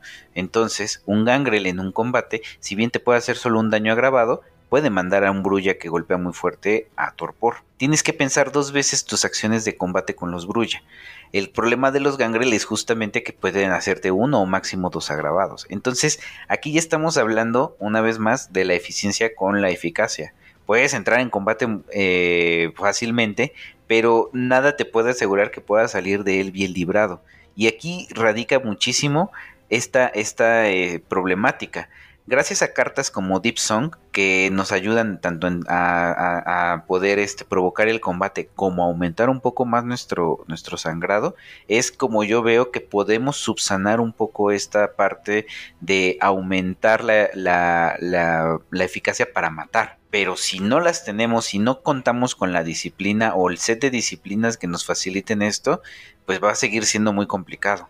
Porque pues, o sea, de nada te sirve a ti entrar en combate y no tener potency que te hagan un Majesty una y otra vez, o que tengan la capacidad de hacer dodge. Hay varios vampiros que dochean, y si tú no tienes, por ejemplo, strikes adicionales, pues entonces ya ahí este pues eh, no tiene mucho sentido el combate, ¿no? Por eso es tan complicado, pues. O sea, podríamos hablar mucho sobre este tema porque lo vivimos cada ocho días. Sí, así es, pero yo creo que, o sea, por ejemplo, al menos la parte de la eficiencia, yo creo que es algo que sí podemos resumir, ¿no? O sea, que al menos yo resumiría en, en, tres cosas. O sea, para hacer un combate verdaderamente eficiente y eficaz, yo creo que necesitas de tres cosas. La primera de todas es una manera de evitar los, eh, los combatants, ¿no? O incluso, dicho de otra forma, yo lo diría, de asegurarte de que tus golpes vayan a conectar. Porque como bien dices, tanto puede significar el que no hagan combatants como que no hagan dodge, etcétera, etcétera, ¿no? Que es que conecten tus golpes. En segundo lugar, yo diría eh, el tener, o sea, no lo pongo en primer lugar porque parece como que ya está ahí sobreentendido, pero es el que tengas verdaderamente la contundencia de mandar a Torpor en la menor cantidad de rounds posibles, ¿no? O sea, hasta cierto punto, por ejemplo, me parece mucho más eficiente un combate que es de, de Post y de Blur a que tengas que aventarte tres rounds con eh, Carrion Kraus y... Eh, y Bats, ¿no? Por ejemplo. Y por último, yo diría la prevención. Y entre mejor prevención, mejor el combate, porque evidentemente te ahorras de eso que, que bien decía Alberto, que es pues sí, madreas muy fuerte y puede ser ahí un Nosferatu y puede ser un Brulla que vas a dar con todo, pero te dan un soplidito ahí agravado y se te acabó el mundo, ¿no? Entonces, yo creo que esas son las, tres cosas que, que, amerita para un combate bien, bien armado. Pero fíjate, eh, yo, ahí, yo ahí quiero hacer una, puntualizar algo, Luis, porque nos está, bueno, dos cosas de hecho porque ya nos estamos entrando en esta parte como del combate, pero creo que lo primero, lo primero que necesitas es que, es que, que tu mazo pueda entrar en combate, porque digo, a mí me ha pasado y he visto, y he visto Ah, bueno, claro, o sea, pero, pero digo, o sea, e, eso ya, sería como el entendido del sobreentendido del sobreentendido, ¿no? Pues mira, eh, no está de más, digo, nos ha pasado a Carlos, a mí, a Carlos, nos ha pasado, o sea, que dices, puta, o sea, tienes manos rojas y dices, tu mazo es eso, pero no entra, o sea, nos ha pasado, o sea, y eso, eso también es importante. Y segunda, estamos viendo también el combate mucho de la parte de vista eh, este, agresivo y, este, y frontal, ¿no? Pero también tenemos que ver que también existe ese combate, eh, ya no para, para este, este, el, el, combate defensivo, y que también puede ser muy violento. Ah, bueno, pero, pero a ver, ahí, ahí, ahí no, no, porque es que ahí, si, si te vas para allá, yo creo que nos salimos un poco del tema, porque justamente, o sea, si estamos hablando de mazos de combate, entonces no es un combate defensivo, ¿no? O sea, porque si es un mazo de combate, lo que tú vas a hacer es combatir. Y, y, si vas a llevar 60 cartas rojas, no vas a llevar 30 reacciones para, para esperar al otro y que te haga algo y solamente madrear al que te haga algo, ¿no? Yo creo que esa parte sí, es, sí, sí basta como frenarnos un poquito ahí. Pero estoy de acuerdo en la otra parte de lo que dices, ¿no? Que, que también es, es muy importante el revisar esta cuestión de cómo uno va a entrar a rochar, porque a lo mejor yo creo que lo que sí nos saltamos por mucho de que esté muy eh, digamos, sobreentendido el hecho de que tú necesitas cartas para rochear, sí está este otro tema de la gran diferencia entre cartas y cartas, ¿no? O sea, no es lo mismo, por ejemplo, entrar en combate con algo como un ambush eh, o algo como un bomb rush, por ejemplo, que, que, sabes que no vas a reemplazar y que te vas a quedar con una carta menos, a entrar en combate, por ejemplo, con una carta de Sabbath, que ya sabes que te, que te va a dejar entrar en combate con cualquier minion sin ninguna restricción, que vas a poder reemplazar y que además te da una ventaja, ¿no? O sea, no es lo mismo entrar con una genérica a entrar con una de disciplina, ¿no? no es, o sea, de un Deep Song a un Big Game, por ejemplo, ¿no? Entonces yo creo que esa parte sí es importante. Y sí, y sí es, está bueno que cuando uno arma ese mazo, cuando uno está armando ese, el, el mazo de combate, revise cuáles son todas las opciones que tiene de cartas de Rush, ¿no? De acciones de Rush para escoger la que más se adapte a sus necesidades. O las que más se adapten. ¿no? Y, y, y, espera, eh, que también de lo que decía este Alberto, también, también debía decir, este, no se equivoquen, eh, radio escuchas o audio escuchas, creo que eso fue reiterativo, pero todos, todos los clanes combaten. Unos mejor que otros, pero todos combaten. No, no. Menos las hijas de la cacofonía. o sea, no, no, no. Yo, yo, creo que ahí no estoy de acuerdo. No, no, no. O sea, a ver, porque, porque una cosa, por ejemplo, es decir, hay todo, es que todos los clanes sangran. O sea, pues sí, porque todos los vampiros tienen esa capacidad de girarse y decir sangro de uno, ¿no? O sea, pe pero no es lo mismo sangrar con Nosferatus o no era lo mismo sangrar con Asamitas antes de que tuvieran su, eh, su, su Hakim Law Retribution a, sangrar con Ventrus, ¿no? Como no es lo mismo que uno le tome cuatro cartas y robar específicamente los equipos para combatir con Malkavians, a, a, que, a que, que, además no te van a hacer adicionales, que necesitas a fuerzas el equipo caro, que es agravado, que no sé qué, a que uno vaya y combata con una Leatherface de Detroit. ¿no? Que en el momento que entra te parte la cara sin que tú tengas esa manera de parártele enfrente. ¿no? O sea, yo creo que eso es algo muy, muy distinto. O sea, y de nuevo, o sea, no es lo mismo el que alguien evite eh, o que su pretensión de evitar combadens sea, por ejemplo, con unos eh, Todd Betrayat que te cuesta dos de sangre y que lo que evita son las cartas de combate y no los strikes de combadens, muy, distinto a que uno pare y, te pare en seco con un con un Immortal Grapple, ¿no? O sea, yo creo que esas son diferencias muy, muy grandes en decir, pues sí, o sea, todos los clanes pueden combatir, pero, pero no cuando estamos hablando de decks de combate. Claro. Bueno, bueno, bueno está bien, está bien, está bien. Te lo concedo, te lo concedo, te lo concedo. Ya te escuché, ya te escuché, Alberto. Échale la pelea. Ya vimos que te vas a poner del lado del Lalo. no, a mí me parece que aquí lo importante es entender la condición del combate. O sea, puedo conceder hasta cierto punto lo que dice Lalo de que todos los clanes pueden combatir, pero aquí me gustaría a mí agregar bajo qué condiciones. Entonces tenemos, por ejemplo, condiciones claro, que, claro. que, a ti te van a obligar a bloquear a un minion porque tal vez va con un bleed muy agresivo. Pienso, por ejemplo, eh, estos... Eh, estos equipos como el Codex que te aumenta más 2 de bleed, ¿no? Entonces, en ocasiones no siempre van a poder redireccionar tu sangrado y habrá que entrar en algún tipo de combate. Entonces, si lo que tú quieres es que te, que te topen, pues entonces va a ser tal vez un bleed eh, sin stealth para ocasionar ese combate.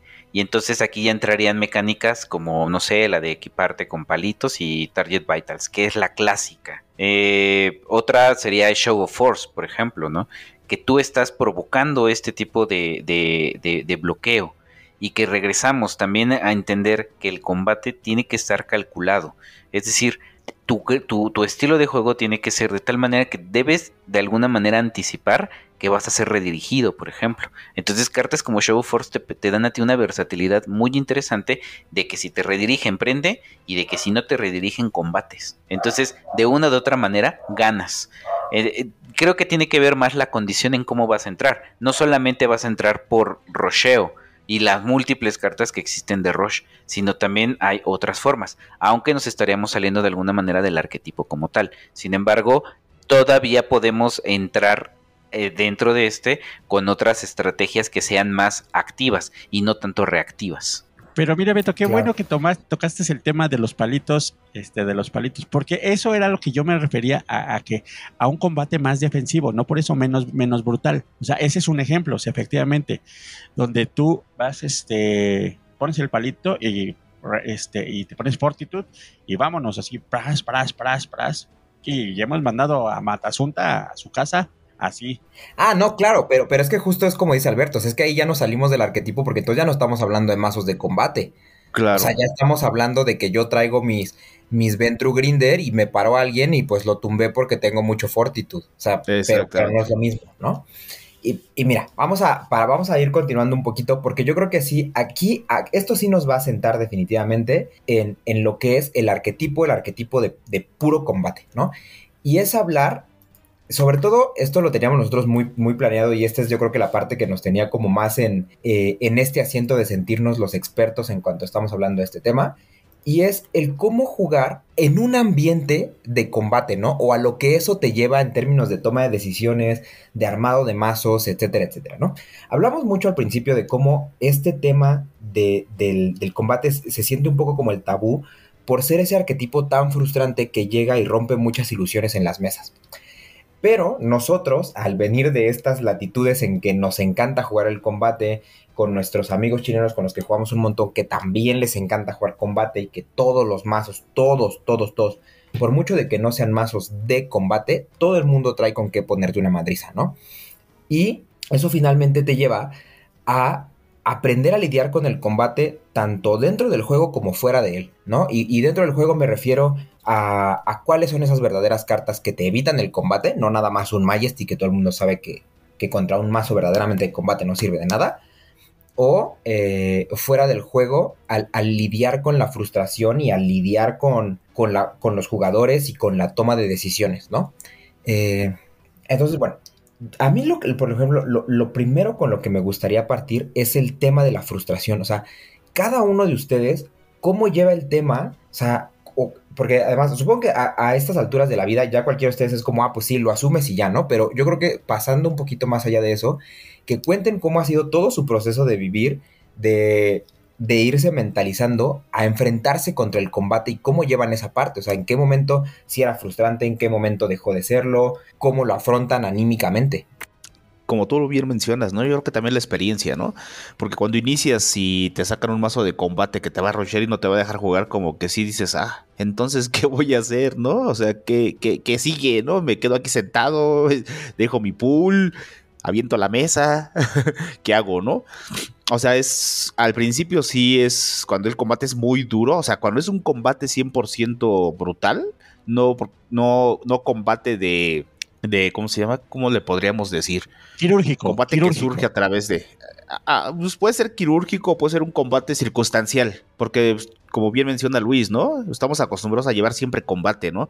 Y a mi combate circunstancial es unas garritas ahí sorpresivas, ahora que hay mucho protean, es ponerme mejor un sniper para defenderme, o sea, combate circunstancial, poner un palito y a lo mejor ser un grinder y defiendo con puro fortitude y cuando me pongo el palo, pues a lo mejor tengo mis cartas de fortitude para presionar. Ese es un combate circunstancial, ¿no? O sea, no es un mazo que sea combate duro, ¿no?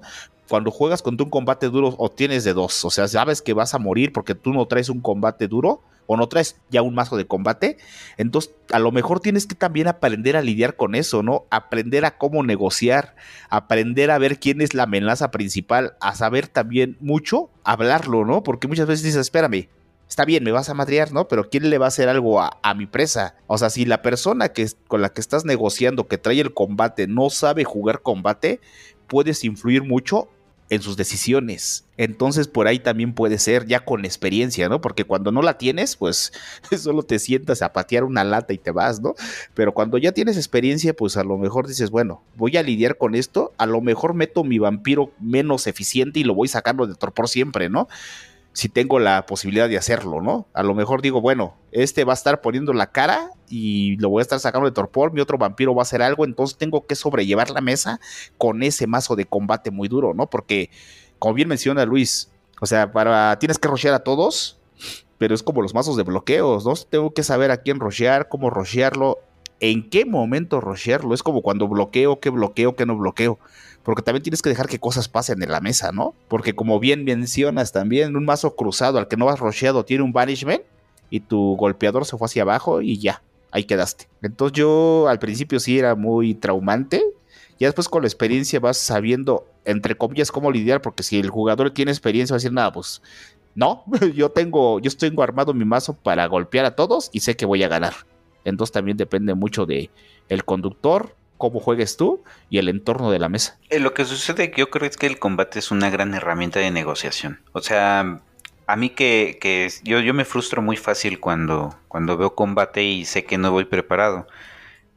Y es muy, muy complejo no mostrar esa frustración al inicio. Entonces lo que yo hago, o sea, es normalmente mostrar el mayor desinterés o bien alentar o tiltear para, para picar a los que tienen el combate, como dice Carlos, anticipando jugadas o, haciendo comentarios ahí medio tramposos. Creo que también esta es una parte de la esencia del juego de Vampire que, que lo hace tan divertido porque el grado de interacción que tiene el combate es probablemente el mayor de todos los arquetipos.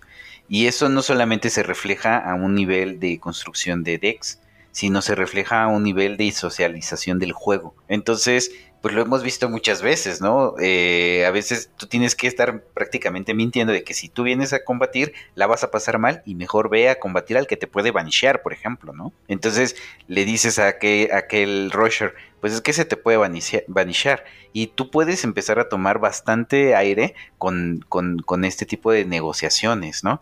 O no, no, falta la clásica donde tú tienes que ser más hábil para decir, pues vamos todos contra este que nos está golpeando y sigamos el juego. Yo estoy muy de acuerdo con ambos, ¿no? Y yo creo que aquí eh, son, varias cosas las que hay que identificar, ¿no?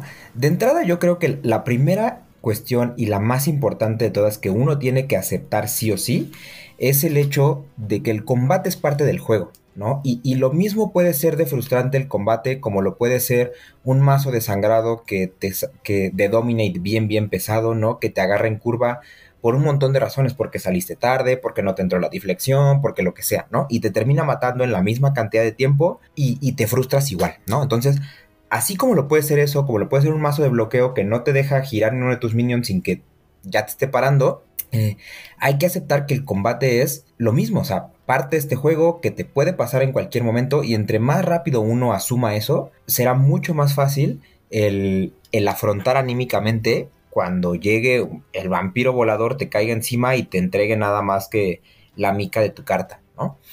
Eh, eso por una parte. Y por otro lado, yo creo que eh, una cosa que a mí sí me, funciona mucho es eh, de pronto esto que, que, dice la gente como de la lengua de plata y lo que está haciendo, lo que estaba diciendo Alberto, es que uno tiene que identificar rápidamente cuándo tiene opción de zafarse del combate y cuándo no. Y no me refiero al tema de, de cuándo va a tirar un combadenso o lo que sea. O sea, es cuándo puedes tú llamar la atención de ese mazo Roger hacia otro lado y cuándo no. Porque cuando no puedes, o sea, yo creo que es mucho, o sea, con mucha más fuerza uno tiene que asumir que le van a ir a pegar y que no va a jugar en esa, en esa partida. O sea, y no hay de otra. Y cuando uno sí puede, o sea, resulta muy, muy importante lo que decía Alfredo, o sea, es ocultar toda la frustración o todo ese miedo que uno puede sentir y, o sea, intentar ponerlo detrás de todas esas palabras que uno suelta para mandar al combate a otro lado. Y yo creo que aquí también es muy importante el retomar todo eso que habíamos dicho de lo difícil que es jugar el arquetipo. Porque también es, esa es otra cosa que de pronto no vemos tanto, pero entre uno más sepa de cómo jugar el arquetipo, también es más fácil que uno identifique cuáles son esos puntos en los que uno desarma, digamos ahora sí que eh, el plan de juego del piloto, ¿no? O sea, es, meter el miedo de que el, su presa es el que lo va a matar, es meter el miedo de que el otro mazo de combate está más duro y le va, ¿no? Y le va a tronar todo, es ese miedo de, o sea, de decir, pues mira, yo ya no tengo sangre, ¿para qué me vienes a pegar si no vas a hacer un taste, ¿no? O sea, todas esas cosas que uno puede afectar en la toma de decisiones de esa otra persona que ya está sufriendo mucho por esas decisiones tan, tan intensas que tiene que hacer con el combate, todo eso coopera para que uno pueda eh, digamos como que darle la vuelta y jugar alrededor de eso. Y también yo creo que es muy importante esta parte que decía Alberto, ¿no? De la socialización del juego, que finalmente el, el no enfrascarse en esa emoción negativa del ya me vinieron a pegar y ya la chingada todo y no sé qué, ¿no? O sea, no, no olvidemos que, que por lo menos en, en, los ambientes fuera de los torneos más competitivos, y por lo menos yo diría que acá en la comunidad mexicana, incluso de pronto en los torneos uno tiene la oportunidad de tomar esa actitud, de, eh, pues ya me madrearon, o sea, pues ya, ¿no? O sea, lo que toca pues es cotorrear con la gente que sigue aquí en la mesa, eh, me levanto y hago cualquier otra cosa, me pongo a platicar con la gente que ya también salió de sus respectivas mesas, etcétera, etcétera, ¿no? Esta parte de, eh, digamos, como que alivianar ese golpe a través, como decía Alberto, de la socialización. No sé, Lalo, ¿algo que quieras comentar al respecto? Fíjate que yo creo que, bueno, yo voy a abordar el tema de, de la frustración en dos aspectos. Uno es cuando tú eres el que tienes el, mazo de combate y el otro es cuando eres el afectado por parte del mazo de combate, ¿no? ¿Por qué? Porque cuando eres el afectado y tú no traes al menos algo, o sea, ahora sí que literalmente como para meter las manos, pues te resignas y esperas a que se le encasquille su mazo y pueda sobrevivir y si no, y si no pues ya efectivamente me ha tocado muchísimas veces, o sea, dice, puta, pues bueno, pues está chido, pues diviértete, pégale, utiliza los de punching back y pues ahí me avisas cuando termines, ¿no? Y, pero sí, algo que, quiero mencionar es que siempre, y eso porque nos ha tocado mucho, bueno, a mí sí me ha tocado ver muchas veces esta parte de la frustración y cómo la gente se truena y se quiebra. Oigan, o sea, recuerden que esto es un juego, o sea, esto es un juego y, nos, y lo jugamos pues para divertirnos y pues sí, ¿no? Hay veces que a veces estamos de humor para la chacota y así, de, ay, sí, ya que vas a mi vampiro, jajaja. Ja, ja. Y hay otras en los que, pues sí, a lo mejor no estamos, se nos cruzan ahí los cables y de repente, no, y pues quieren reventar las mesas y dicen, pues relájense, ¿no? Eso, eso, eso, eso es, ah, yo, yo siempre hago un llamado a, ese juego cordial y, ameno, ¿no? Pero sí, también, también es cierto que a veces dices, puta, o sea, te toca un mazo rush y dices, vale, o sea, efectivamente, y como dicen todos ustedes, ¿no? Pues ya no hice nada y ahí me quedo a ver y pues hay dos horas ahí rascándome la pinche, la, la pan, las costillas, pues a ver qué, qué hago, pues ahí mientras no este, hacerlo, ¿no? Y por el otro, eso por un lado, ¿no?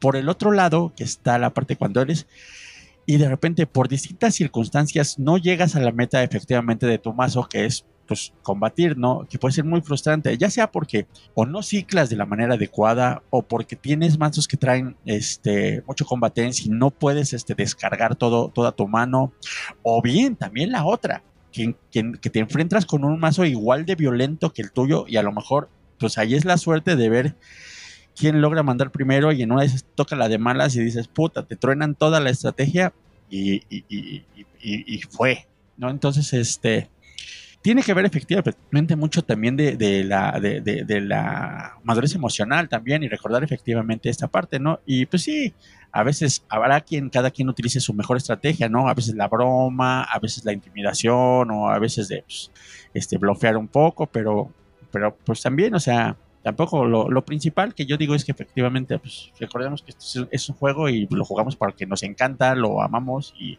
nos divertimos. Y el, como digo, a mí me encanta mis, mis, mazos y en todos mis mazos llevo combate. Poco, mucho, pues distinto, rarito, este, complejo, simple. ya eso dependerá de cada quien, ¿no? Pero pues, pues hay que divertirse más que otra cosa. Oye, Lalo, y ahora que mencionas la parte de la frustración del quien pilota el mazo, también es muy, muy grande. Digo, a mí me ha pasado que en ocasiones ya golpea a muchos y justamente los demás ocupan estas mismas estrategias de, disuasión para confundirme, ¿no? Y dices, bueno, ¿y ahora qué? No puedo matar, ya tengo a tantos eh, mal. Y entonces existe una frustración también al momento en el cual tú lo estás jugando, por, pero es natural por la complejidad de los mismos armados. Yo he visto, por ejemplo, a Carlos muchas veces terminar con dolor de cabeza después de usar a Mambo. Y aunque gana, pero pues a qué costo, ¿no? Sí, sí, es que como bien menciona Luis, ¿no? Es una estrategia la que tienes, o sea, si tú quieres ganar, sin hacer el desorden, tienes que pensar muy bien a quién rushear, ¿no? Porque muchas veces a lo mejor van a defender y dices, bueno, vas por el otro, pero rusheas al principal porque sabes que al que quieres es al otro. Entonces también depende mucho, ¿no?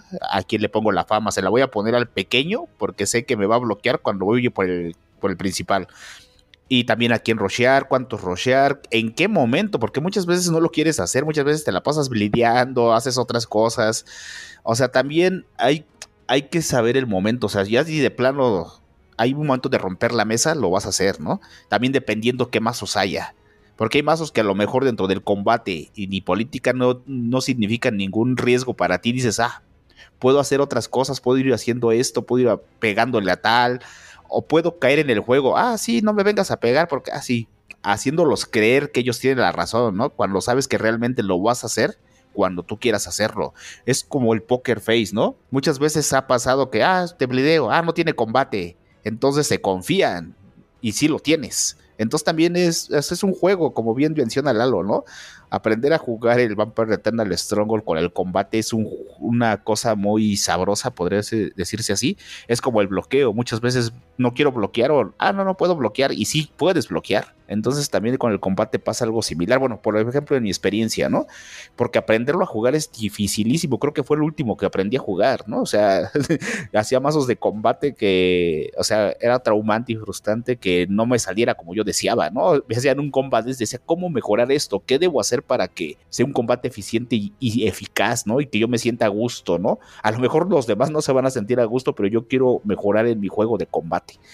Entonces también va por ahí, ¿no? Y cada, cada quien juega diferente, ¿no? O sea, no es lo mismo cómo pilotea Alberto, cómo pilotea Lalo, cómo pilotea Luis, cómo piloteo yo, cómo pilotea cualquiera, el mismo mazo. O sea, cada quien va a hacerlo de manera diferente, ¿no? Y eso es lo bueno de esto, ¿no? Que son estilos de juego y cada quien piensa diferente. Claro, totalmente. Mira, Perdón, Luis, es, es, que ahorita que mencionó eso, eso, eso, eso, Carlos, me hizo recordar también algo como, por ejemplo, algo que les mando un saludo a a muchos, de lo que muchos se quejan, por ejemplo, los, los, la comunidad española, son de, de la gente esta que juega, juega sus mazos, sus mazos de combate como de achacota, le llaman, ¿no? O sea, que llegan a los torneos con sus mazos así de chacota y cómo les puta, cómo les revienta, o sea, porque ellos la mayoría va con una mentalidad así más competitiva y se topan con estos mazos y pues terminan aventando pestes del jugador, del mazo, o sea, y eso, o sea, digo, pues relájense, no manchen. Que, mira, qué bueno que tocaste ese tema porque justamente me dirigí un poco para allá, ¿no? Simplemente voy a retomar lo último que de lo que dijo, eh, justo de lo que decías tú, Lalo, hace rato. Y de pronto como también en esta parte de la frustración yo creo que es bastante importante el eh, o sea, si ya para el juego normal, digamos, tenemos esta actitud de, de intentar leer qué es lo que está pensando el otro, cuáles son las decisiones que va a tomar, etcétera, etcétera, también de pronto vale la pena eh, el, el, recordar hacer eso con un poco de empatía, ¿no? Y, el, y también cuando uno está asumiendo su juego, no pasarse de listo en términos de cómo va eh, uno alardeando de lo que está haciendo, ¿no? O sea, va a haber muchas ocasiones en las que si uno va y madrea al otro y le tumba al vampiro así, tal, solo lo sacó, o sea, que, ah, llegó un inner circle y ya te lo tumbé y ya valiste, ya tu juego no hizo nada. No es necesario que se lo esté recordando y que esté haciendo el hincapié cada dos segundos. No, es bueno, ya lo tumbé porque es lo que tenía que hacer y ya. O sea, me callo porque no voy a provocar, porque la gente no viene en ese mood, porque no sé qué. Y sí es parte del juego, pero no tengo por qué estar pique y pique la herida para estar chingue y chingue, ¿no? Y bueno, con eso en mente, eh, brinco al siguiente pasito que es el tema de los novatos. ¿Cómo eh, o, o, qué opinión les merece a ustedes el tema de jugar combate duro con gente que va empezando el juego? Hoy, yo creo que no es lo más recomendable, ¿no? O sea, es como cuando yo, cuando empezaste a jugar tú y empezó a jugar David, yo nunca le saqué mis mazos de Sensory Deprivation. O sea, era como decir, no manches, pues para qué voy a aprender a jugar si viene este cuate con sus mazos bien rotos y no... O sea, obviamente tiene que ser como que gradual todo, ¿no? Primero les enseñas a jugar y juegas también, o sea, juegas para que ellos se diviertan y aprendan las mecánicas del juego, ¿no? También no vas a ser blando, tienes que ir como que metiendo el acelerador dependiendo cómo vayan aprendiendo ellos para que también ellos aumenten su nivel sin necesidad de que los traumes, los... O sea, que digan, no, ya no quiero regresar porque este cuate va a venir y me va a manchar, ¿no? O yo creo que es muy importante cómo llevas al novato, ¿no? Es como cuando los niños aprenden a caminar. Primero tiene que aprender a enderezarse, a gatear, a caminar y a correr. Yo creo que no es recomendable, yo no lo recomendaría. O sea, sí meterles un poco de combate ya cuando ellos ya tengan como que cierto, ya estén encarrilados a, ciertas cosas, ¿no? Pero así ya de repente sacarte un mazo como Mambo y metérselo de hecho, cuando ha jugado este Alfredo, que está retomando el juego de hace muchos años, yo nunca le he llevado un mambollín. O sea, lo saco cuando estoy con los que ya conozco. Digo, ah, pues esto ya juegan, ¿no? Ya. Pero con él, pues trato de llevar algo más ligero. Inclusive jugar ligero, ¿no? También es importante, ¿no? O sea, mejor llevo el combate y le voy a hacer agravados. No, porque tiene que aprender a jugar y tiene que aprender todo lo que puede pasar dentro del juego para ya que él sepa bien o se desenvuelva mejor sepa cómo lidiar con eso, ¿no? Cosa que a lo mejor a mí no me lo enseñaron, conmigo sí eran muy brutales y dije, no, yo si enseño a alguien no quiero que pase lo mismo, porque pues a mí me gustaba el juego y no lo abandoné, pero hay gente que a lo mejor le interesa el juego, todavía no le agarra el sabor y le enseñas eso, pues no, lo estás ahí ahuyentando groseramente. En general, o sea, en general, o sea, a un novato no le vas a meter, y deja el combate, o sea, ningún mazo roto, o sea, porque efectivamente, y, ha pasado, o sea, ha pasado, y no solo aquí en México, o sea, por lo que yo he, escuchado en otras comunidades, pasa en todos, ha pasado en todos lados, ¿no? Gente que apenas lleva una o dos partidas y le sacan los mazos rotísimos de Champions y de todo, y dices, no manches, o sea, güey, me voy a pasar dos, dos horas nada más viendo cómo chingados me maderan, pues no, de qué pinche ganas, ¿no? Entonces, no. O sea, eso en general. Sí. Es que, es que ¿sabes qué? Yo creo que justo. Eh, o sea, yo, me esperaba que dijeran algo así, pero de todos modos me da como mucho gusto, porque yo creo que el, tema es importante de esto de, de, eh, de satanizar el combate, ¿no? Porque yo creo que no es un tema del combate duro frente a los novatos, sino de cualquier cosa que les quite la experiencia de jugar, ¿no? O sea, deja tú que el mazo esté más o menos refinado, lo que tú quieras, pero cualquier cosa que les quite la experiencia de jugar, ya sea un sangrado que los vas a sacar en dos turnos, o como estamos hablando ahorita, un combate que no les va a dejar utilizar sus vampiros, eh, esas cosas son las que se tienen que evitar. Pero yo creo que no es un tema del combate propiamente como si ese fuera de verdad el demonio frente a lo que nadie puede hacer nada, ¿no? Bueno, a mí me parece que el combate, eh, independientemente del mazo, puede ser Mambo Jean o puede ser el que sea, es muy importante que se juegue a un buen nivel con novatos. ¿Por qué? Porque es el es lo que le va a marcar la pauta a los nuevos jugadores de cómo jugarlo. Un buen combate va a tener cartas de antes de rango, de cartas que tienen eh, a cierre de rango, cartas que tienen fases de press, cartas que tienen strikes adicionales, etcétera, ¿no? Entonces puedes jugar cartas muy duras, pero como con un fin de mostrar y de explicar. Cuando yo estoy en mesas donde hay una persona que tiene poco tiempo, sí les pido a los demás jugadores que vayan por orden sus fases para que puedan ver cómo funciona el combate. Porque no es fácil. Es decir, al día de hoy todavía tenemos problemas para saber cuándo meter un taste, ¿no? Y con jugadores que, ya tienen bastante experiencia. Y bueno, si estamos en una mesa casual, pues se pasa. Pero ya cuando estamos en un entorno de un, de un torneo y este, este problema es repetitivo, pues ya no se puede pasar, ¿no? Entonces, con, jugadores que son eh, nuevos, sí tener esta consideración y estoy de, acuerdo con Carlos y con Lalo de que no hay que meterles el acelerador tan rápido, pero tampoco hay que subestimarlos.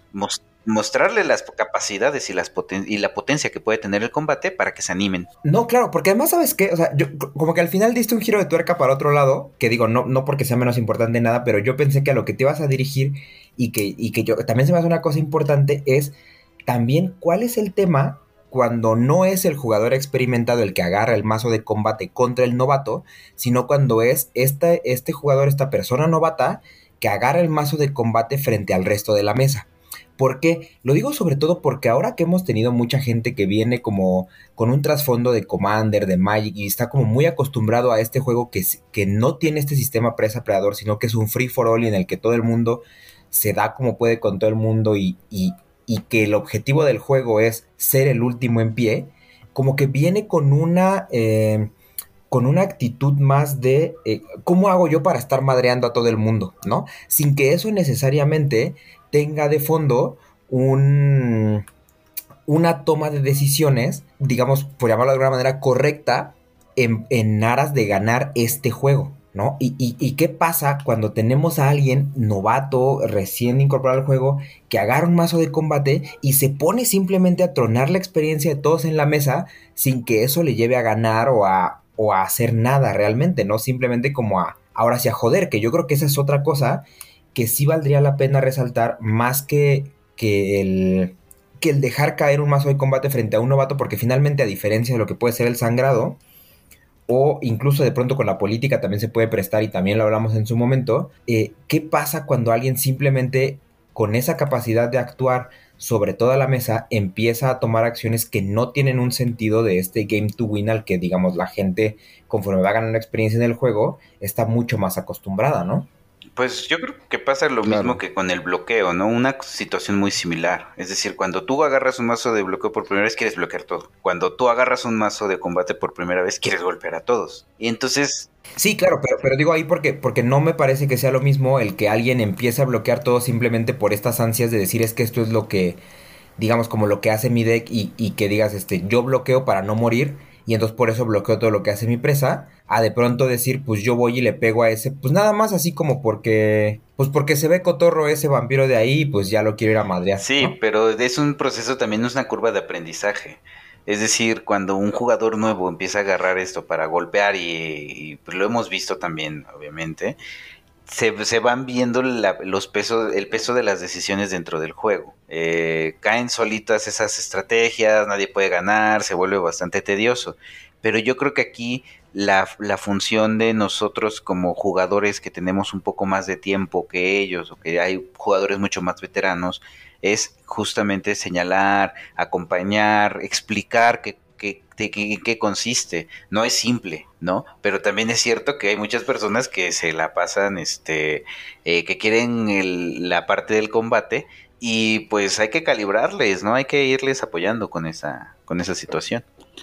Claro, creo que son cosas diferentes, ¿no? Un novato, novato, novato, pues tienes que enseñarle las mecánicas. Obviamente le enseñas el combate, pero como que va paulatinamente, ¿no? Es como cuando enseñas la mecánica con el bleed y después dices, bueno, hay una parte que se llama combate y el combate es así. Obviamente cuando tú juegan contra ti, pues tú no lo sacas, tú eres una persona más experiencia o lo minimizas, ¿no? Para que ellos entiendan, como dice Alberto, ¿no?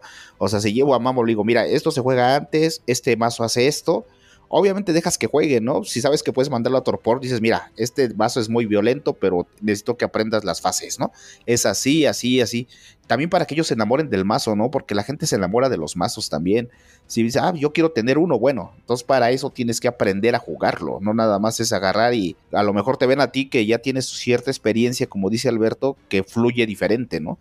O sea, eso también es bueno lo que dice él, ¿no? El mostrarles qué tipos de mazos hay para que ellos también vayan diciendo, ah, eso me gusta y quiero hacer algo así. Pero también llevarlos de la mano, mira, esto es así, así, así y esta estrategia es esta. Que también hay quienes nunca salen de esa curva, ¿eh? Porque también a mí me ha, tocado algunas veces este, encontrar gente que le encanta, o sea, su único objetivo, mm, afortunadamente ya parece que eso ya no hay tanto, pero este, digo afortunado porque digo, pues no está tan chido. Pero hay gente que, que, armaba, que, que, su diversión básicamente era armar sus mazos para madrear a los oh, no le importaba en lo más mínimo ganar, sacar puntos. Su diversión era madrear puntos, ¿no? Y pues es otra forma de jugar. Digo, a lo mejor no está tan chido, o sea, y no es tan divertido cuando te tocan a ti, este, recibir los catorrazos, pero este, sí hay, gente que no, y ahí, y ese es su punto, ¿no? Creo que, creo que ya casi no, no he visto gente así, pero este. Que fíjate que yo ahí me pondría incluso como en plan más firme que tú, ¿no? O sea, no, no tanto, no, porque no es un tema como de.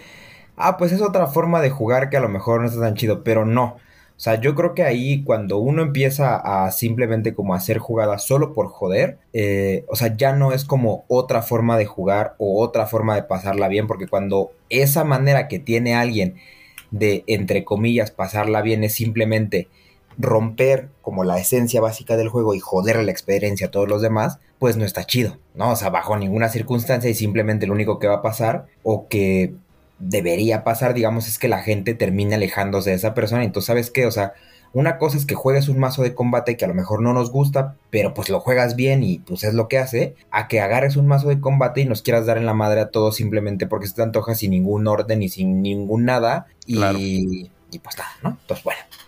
Pero bueno, eh, yo creo que con esto más o menos vamos cerrando un poquito con todo.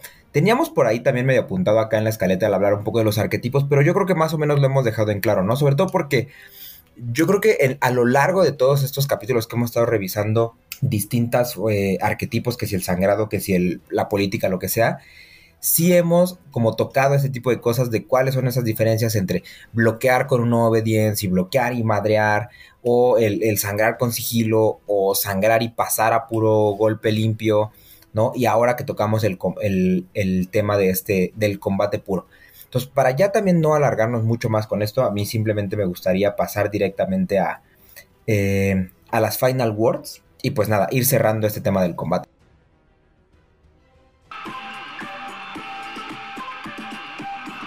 Todas las voces de la cultura friki están en las voces de Londres. Escúchalos en Spotify y otras plataformas.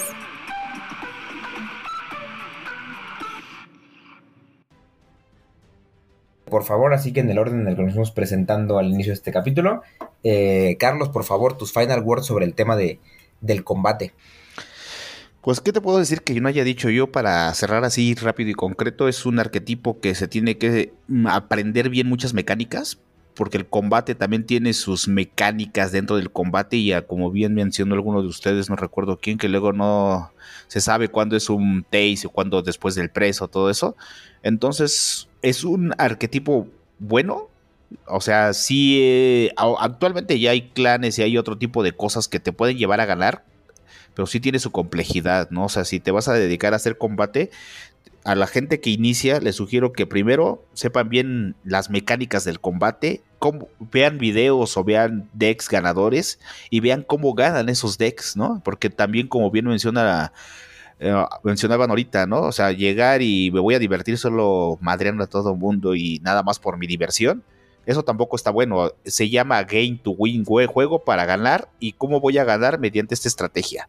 Entonces, dense la oportunidad de hacer mazos de combate. Eh, igual hay gente que no les gusta tanto y no se les da, pero pues tener un masito de combate ahí para variarlo también no es mala idea, porque conoces la temática, conoces cómo van los procesos del antes, del durante y del después del combate.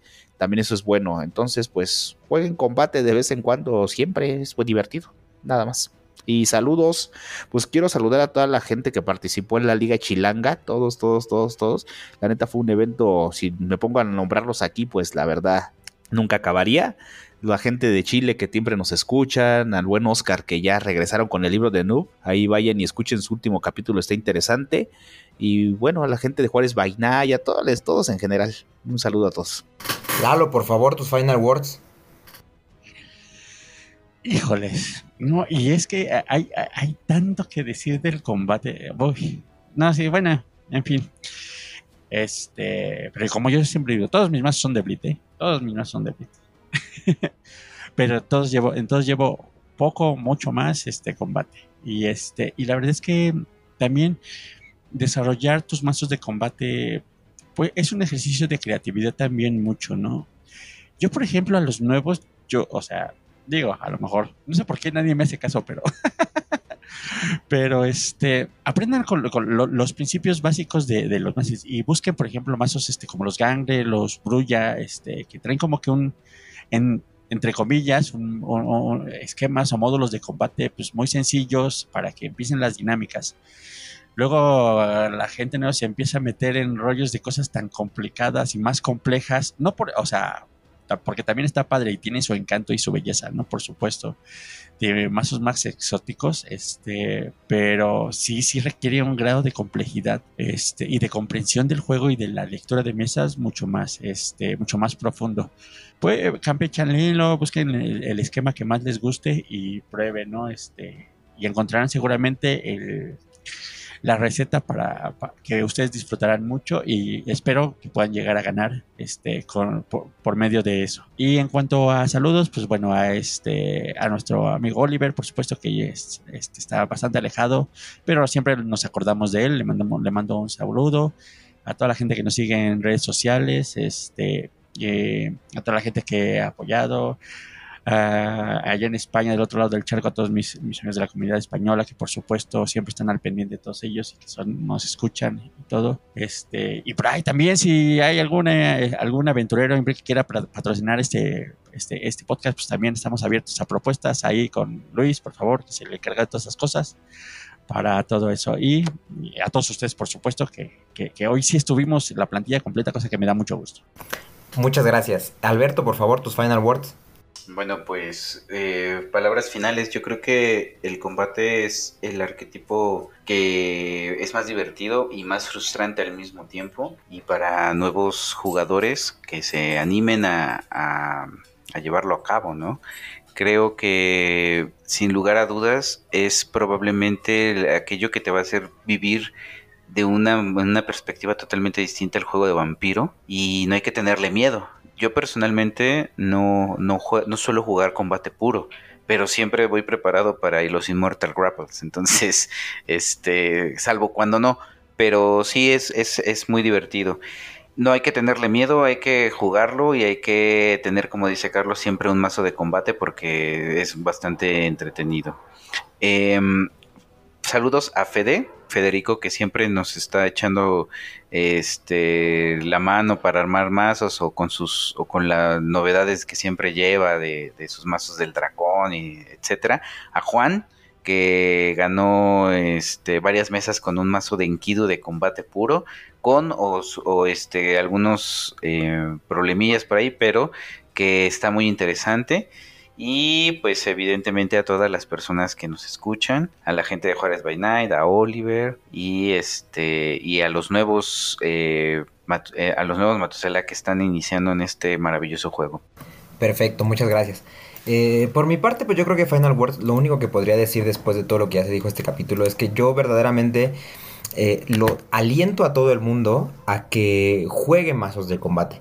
Y lo digo no nada más por este tema de o sea, que sea el tema del capítulo y lo que sea, sino que realmente el hecho de que sea una parte del juego no es nada más el eslogan para, para lidiar con la frustración, ¿no? O sea, verdaderamente la situación de la mesa, la negociación, todo lo que pone ahí, aporta mucho a la riqueza que tiene este juego. El que de pronto enfrentarte a una situación en el que tu pool importa prácticamente poco porque llegó el mazo de combate que te obliga a ponerle atención más bien a la sangre de tus vampiros, a cómo estás gestionando todo el tema de tu supervivencia de los, de los minions y no tanto de tu pool, eh, cambia mucho, mucho la perspectiva y le ofrece una gama bien, bien distinta al juego que no se da cuando uno solamente juega sangrado y política y el bloqueo y estas cosas que van directamente al, al pool de los demás, ¿no? Eh, y también por esto mismo, ahora sí que como dice el meme, que al combate no hay que tenerle miedo, sino eh, respeto, un poco por ahí también el tema, ¿no? O sea, dejar de satanizar esta, esta estrategia y entre más podamos llevarlo a las mesas, jugado de una buena manera, como lo veníamos diciendo, con una buena toma de decisiones, con un enfoque en verdaderamente ganar, eh, pues vaya, o sea, insisto en el tema de que aporta mucho, nos ayuda a todo el mundo a a quitarnos el miedo que tiene esta, esta estrategia que puede ser tan frustrante.